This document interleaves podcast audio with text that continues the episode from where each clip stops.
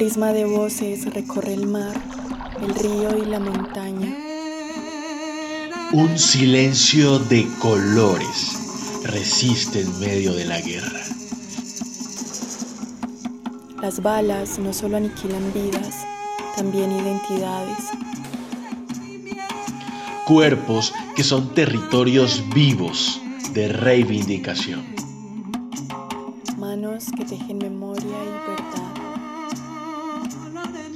Entre versos y canciones, el arte como puerta a la libertad. Polifonías diversas. Nociones, historias, voces, liderazgos, luchas y construcción de paz de las personas LGBT en el marco del conflicto armado colombiano. Podcast de la Corporación Caribe Afirmativo para todas y todos.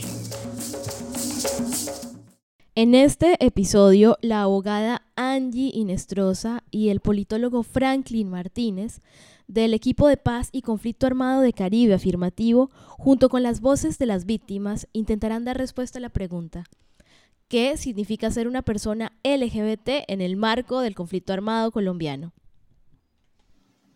Es ser una persona empoderada de sí misma, capaz de trascender todos aquellos obstáculos que la vida le pone en su camino. Es capaz de afrontar todas las adversidades de la vida, la sociedad, su economía y principalmente la familia, ya que ésta, como pilar, ayuda a que todos los problemas que en sí tenga trasciendan de una manera ecuánime en su vida. Es ser una persona líder, capaz de transformar el entorno, para así llenarle de una mejor calidad de vida, tanto para consigo mismo, para con aquellos que lo rodean.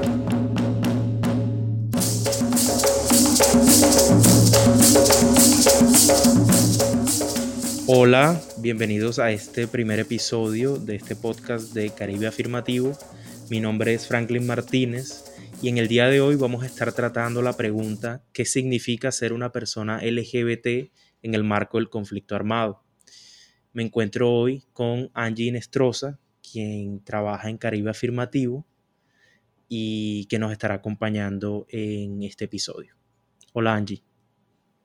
Hola Franklin, eh, un placer hacer parte de, este podcast que responde a, a, una pregunta que nos hemos hecho durante muchos años de investigación y que seguimos también investigando y preguntándonos qué significa ser una persona LGBT en el conflicto armado.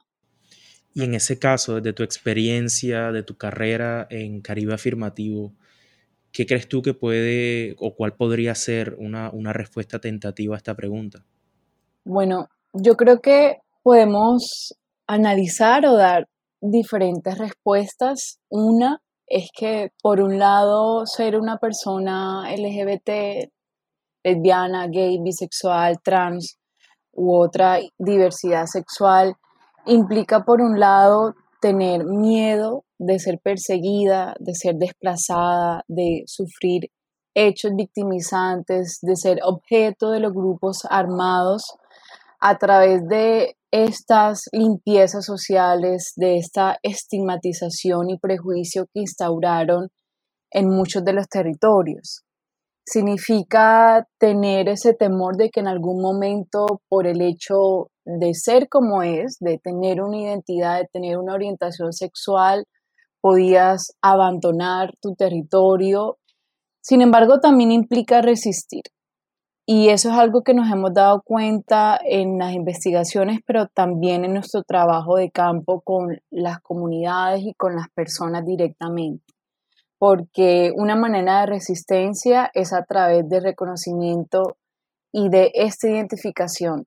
Una manera de resistir es mostrar, es identificarte como tú te quieras identificar, mostrar tu orientación sexual, tu identidad de género y no permitir que nadie ni los grupos armados puedan quitarte esa identidad. Y esto en un conflicto armado en esta sociedad heteronormada, patriarcal, que rechaza la diversidad sexual, es una manera muy fuerte de resistencia.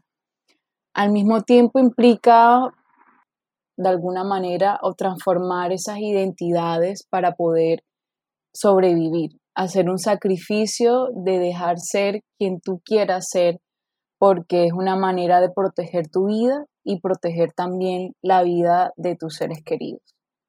A este respecto, Angie, quisiera introducir dos testimonios de personas LGBT que muy amablemente nos han respondido a esta pregunta y que creo que nos pueden dar eh, unas luces que, nos que pueden responder a esta pregunta. Escuchémoslas.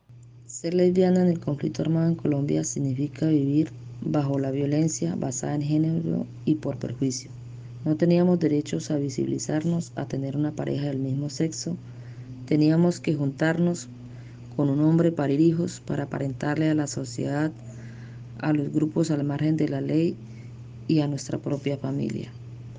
Vivir con miedo, temor, discriminación ocultas para no ser violadas, desplazadas o asesinadas. Es importante dar a conocer que hemos sido víctimas de la violencia desgarrada y desmedida por los grupos al margen de la ley y la sociedad machista y homofóbica. El grupo LGTBI significa una vergüenza, un desecho en la sociedad, según ellos. En el conflicto armado somos unas personas que según ellos no merecemos estar en este mundo. Después de escuchar estos audios, a mí me queda una duda y es en particular por qué ha existido una violencia diferenciada hacia personas LGBT en el conflicto armado, que ha hecho que, las personas LGBT hayan sido particularmente señaladas por los actores armados. ¿Qué crees tú, Angie? Bueno, para dar respuesta a esa pregunta tenemos que empezar, digamos, a, a decir que parte del mismo sistema, cierto, patriarcal en el que vivimos, que rechaza esta diversidad sexual. Entonces nos enmarcamos dentro de esta sociedad y existe en el marco del conflicto armado, existió una estigmatización, una persecución y unas acciones violentas muy particulares, tanto físicas como psicológicas, contra las personas LGBT con unos fines simbólicos y unos fines ejemplarizantes, y que se dieron y se replicaron en muchas zonas del territorio nacional, lo que de alguna manera no resultara conforme al establecimiento de sus objetivos sociales y morales de control territorial. Entonces existe esta violencia porque las personas LGBT eran vistas de estas maneras eran vistas como alguien que, teníamos que, digamos, quitar de esta sociedad para poder nosotros controlar y eh, instaurar este régimen moral y social. Entonces, eh, existió esta violencia diferenciada, esta violencia por prejuicio, ¿cierto? Que eh, se basó en estas, digamos, estereotipos, estos imaginarios negativos contra las personas LGBT. No fueron conductas cometidas de forma aislada y su fin último, su objetivo era restringir las expresiones de diversidad sexual y de género, como ya lo dije, para controlar el territorio, la población y además ganar una legitimidad social. Entonces, se trató profundamente de un control de los cuerpos de las personas LGBT con base en estos prejuicios.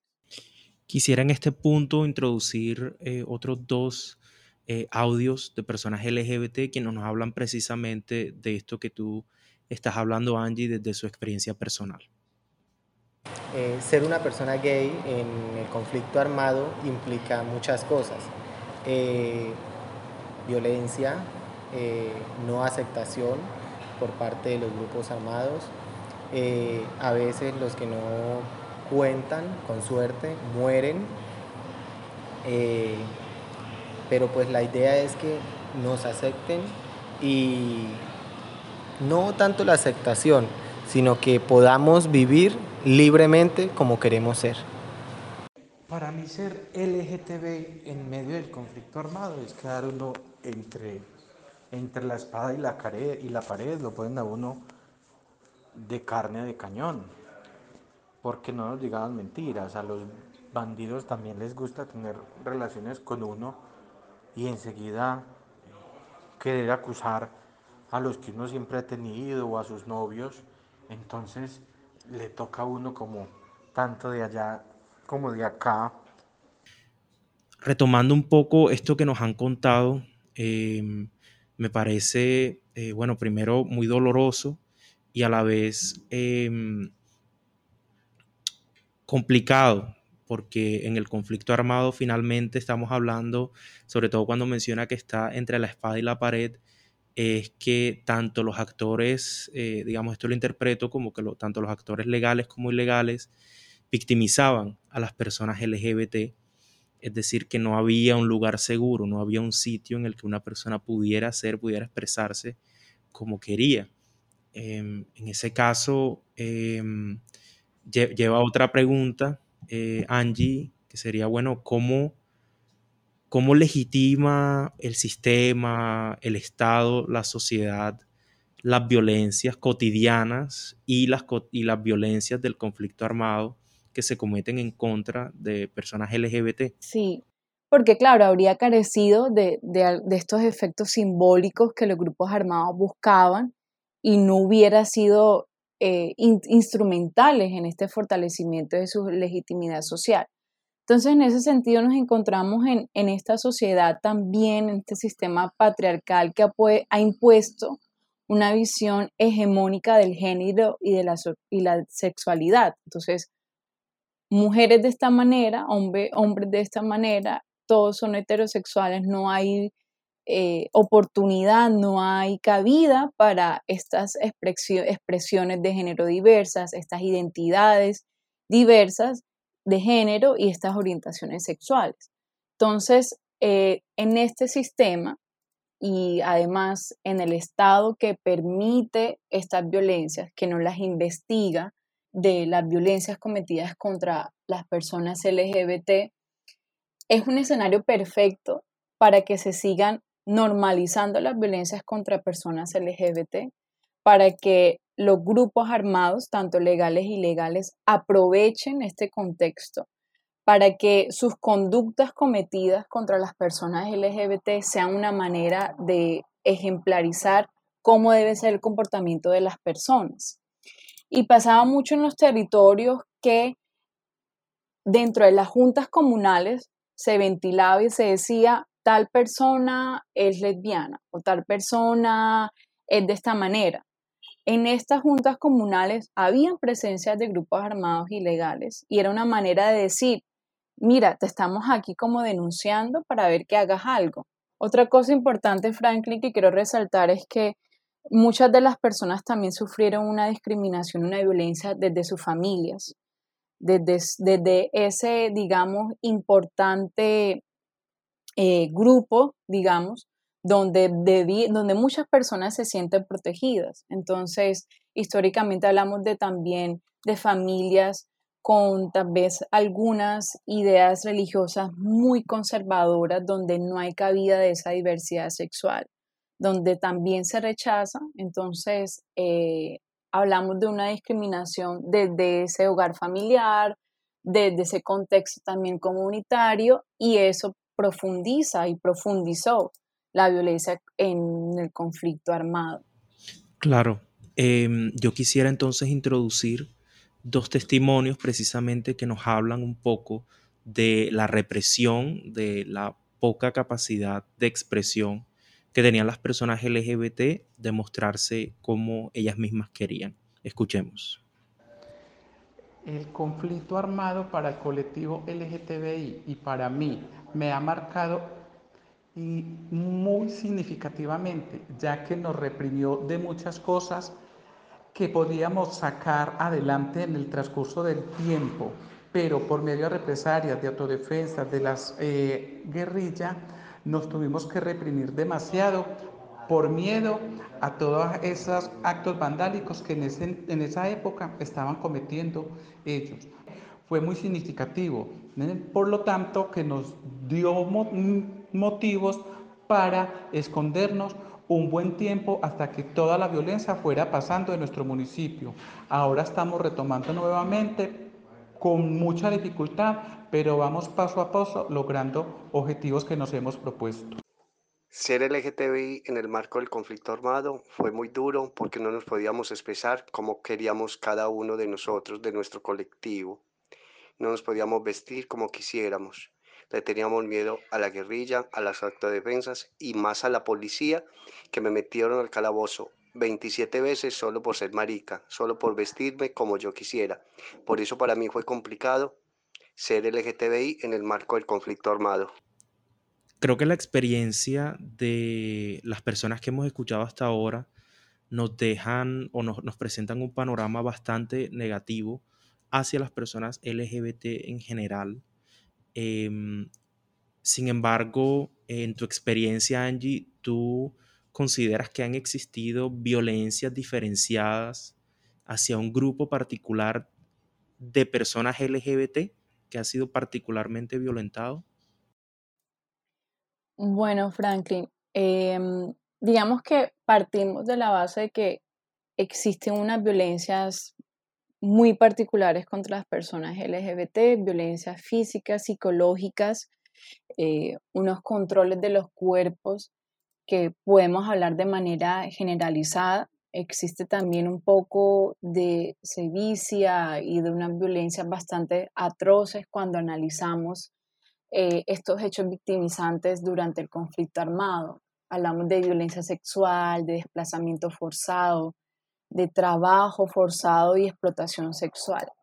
Pero yo creo que en el análisis y tal vez de la experiencia que hemos tenido, específicamente hay una violencia mucho más profunda y diferenciada contra mujeres lesbianas, bisexuales y específicamente contra mujeres trans. Y esto te lo explico de la siguiente manera. En nuestra sociedad se ha creado, digamos, unos contextos socioculturales con unos imaginarios estereotipos en contra de las mujeres trans. Entonces, existen unos imaginarios de que la mujer tiene que ser de esta manera, ¿cierto? Las mujeres lesbianas, bisexuales, trans son percibidas entonces como unas infractoras de estas normas tradicionales de género y en muchos casos sus cuerpos, sus identidades difieren de este estándar de lo femenino y de lo masculino. Entonces, cuando una mujer asume su vida por fuera de estos estándares, específicamente una mujer trans, de la regularización y del control, como ya lo hemos dicho, a partir de este orden, entre comillas, natural que existe y que surge de esta concepción social. Entonces, em, por ejemplo, en el Caquetá, las mujeres trans eh, tuvieron miedo bajo unas amenazas, digamos, muy concretas en que tenían que saber comportarse, o si no, se iban del territorio y se iban del pueblo. Estas amenazas sobre todo estaban enmarcadas dentro de las llamadas operaciones de limpieza social que también se replican en otros territorios. Entonces buscaban justamente limpiar este territorio, desaparecer y quitar lo que entre comillas incomodaba y en ese sentido las mujeres trans eran rechazadas y estigmatizadas. Muchas mujeres trans fueron víctimas de trabajo forzoso, incluyendo esclavitud sexual. Se cometen por esos estereotipos negativos alrededor también que existen de la labor y la forma de actuar de las mujeres trans asociadas a, por ejemplo, el trabajo doméstico, el cuidado, la limpieza, e incluso que tenían que ser compañeras sexuales de actores del conflicto armado o ser utilizadas para actividades de espionaje. Entonces, claro, existe una violencia un poco más profunda y diferenciada cuando hablamos de mujeres trans, que implica también por esa visibilidad y esa transformación que hay en esa identidad de género. Aún más agudiza cuando eh, hablamos de mujeres trans afro, mujeres trans indígenas, porque claro, existe esta interseccionalidad, ¿cierto?, de, digamos, de vulneraciones y de discriminaciones. Y, eh, sin embargo, yo creo que es algo que hay que seguir profundizando. La labor y también, finalmente, el objetivo que tenemos, eh, Sabemos que el conflicto armado todavía sigue en muchos de los territorios. Sabemos de mano que muchas de estas personas tienen miedo a denunciar, que muchos de los factores que, se, ocurrieron en años anteriores se siguen replicando. Entonces, tenemos una labor muy grande, muy, muy grande de, desde nuestros espacios personales y también comunitarios. Claro, y sin embargo, eh, ante este panorama las personas siguen resistiendo y a través de este, este podcast y de nuestro trabajo, eh, mujeres trans precisamente y mujeres lesbianas nos han enviado dos audios en los cuales ellas precisamente hablan de su experiencia eh, como mujeres trans y como mujeres lesbianas en el conflicto armado. Ser una mujer trans en el marco de conflicto armado es difícil, es, es un desafío porque somos el blanco para ellos. Si no nos toman como objetos sexuales para explotar nuestros cuerpos nos, y no hacemos lo que ellos quieren, nos amenazan y nos masacran. Hemos vivido una lucha,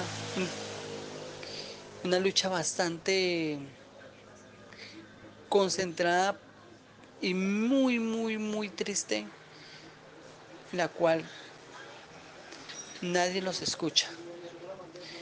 Es demasiado triste porque es la población que más se le vulneran sus derechos.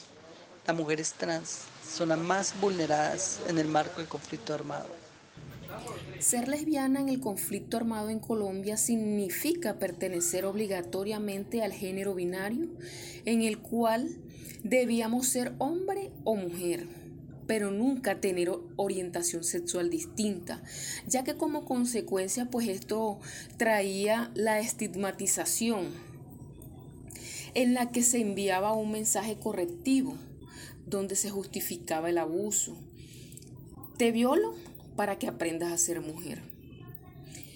Es claro que en parte estos abusos están enmarcados dentro de una estructura social heteronormativa en la cual nunca vamos a encajar hasta que no se erradique la discriminación. Estos dos audios nos permiten eh, dar una conclusión a este primer episodio de nuestro podcast.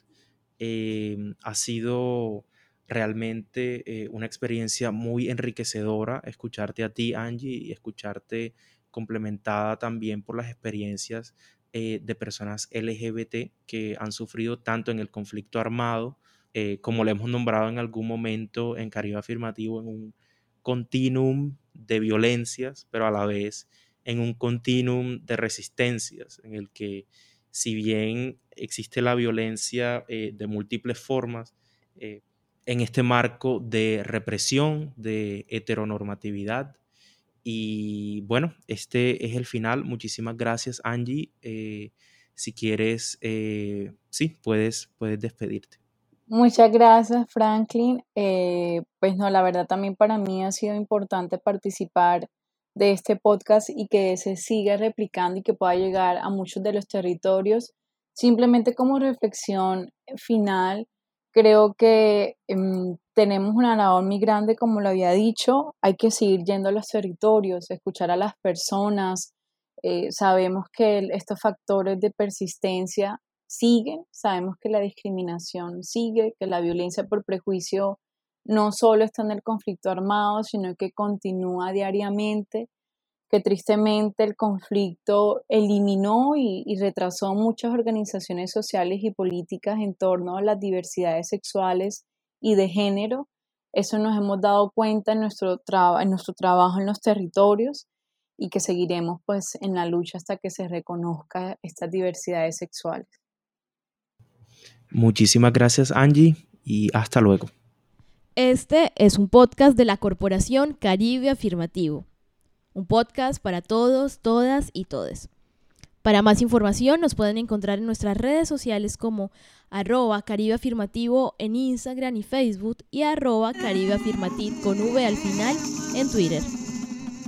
Un prisma de voces recorre el mar, el río y la montaña Un silencio de colores resiste en medio de la guerra. Las balas no solo aniquilan vidas, también identidades. Cuerpos que son territorios vivos de reivindicación. Manos que tejen memoria y verdad. Entre versos y canciones, el arte como puerta a la libertad. Polifonías diversas. Nociones, historias, voces, liderazgos, luchas y construcción de paz de las personas LGBT en el marco del conflicto armado colombiano. Un podcast de la Corporación Caribe Afirmativo para todas y todos.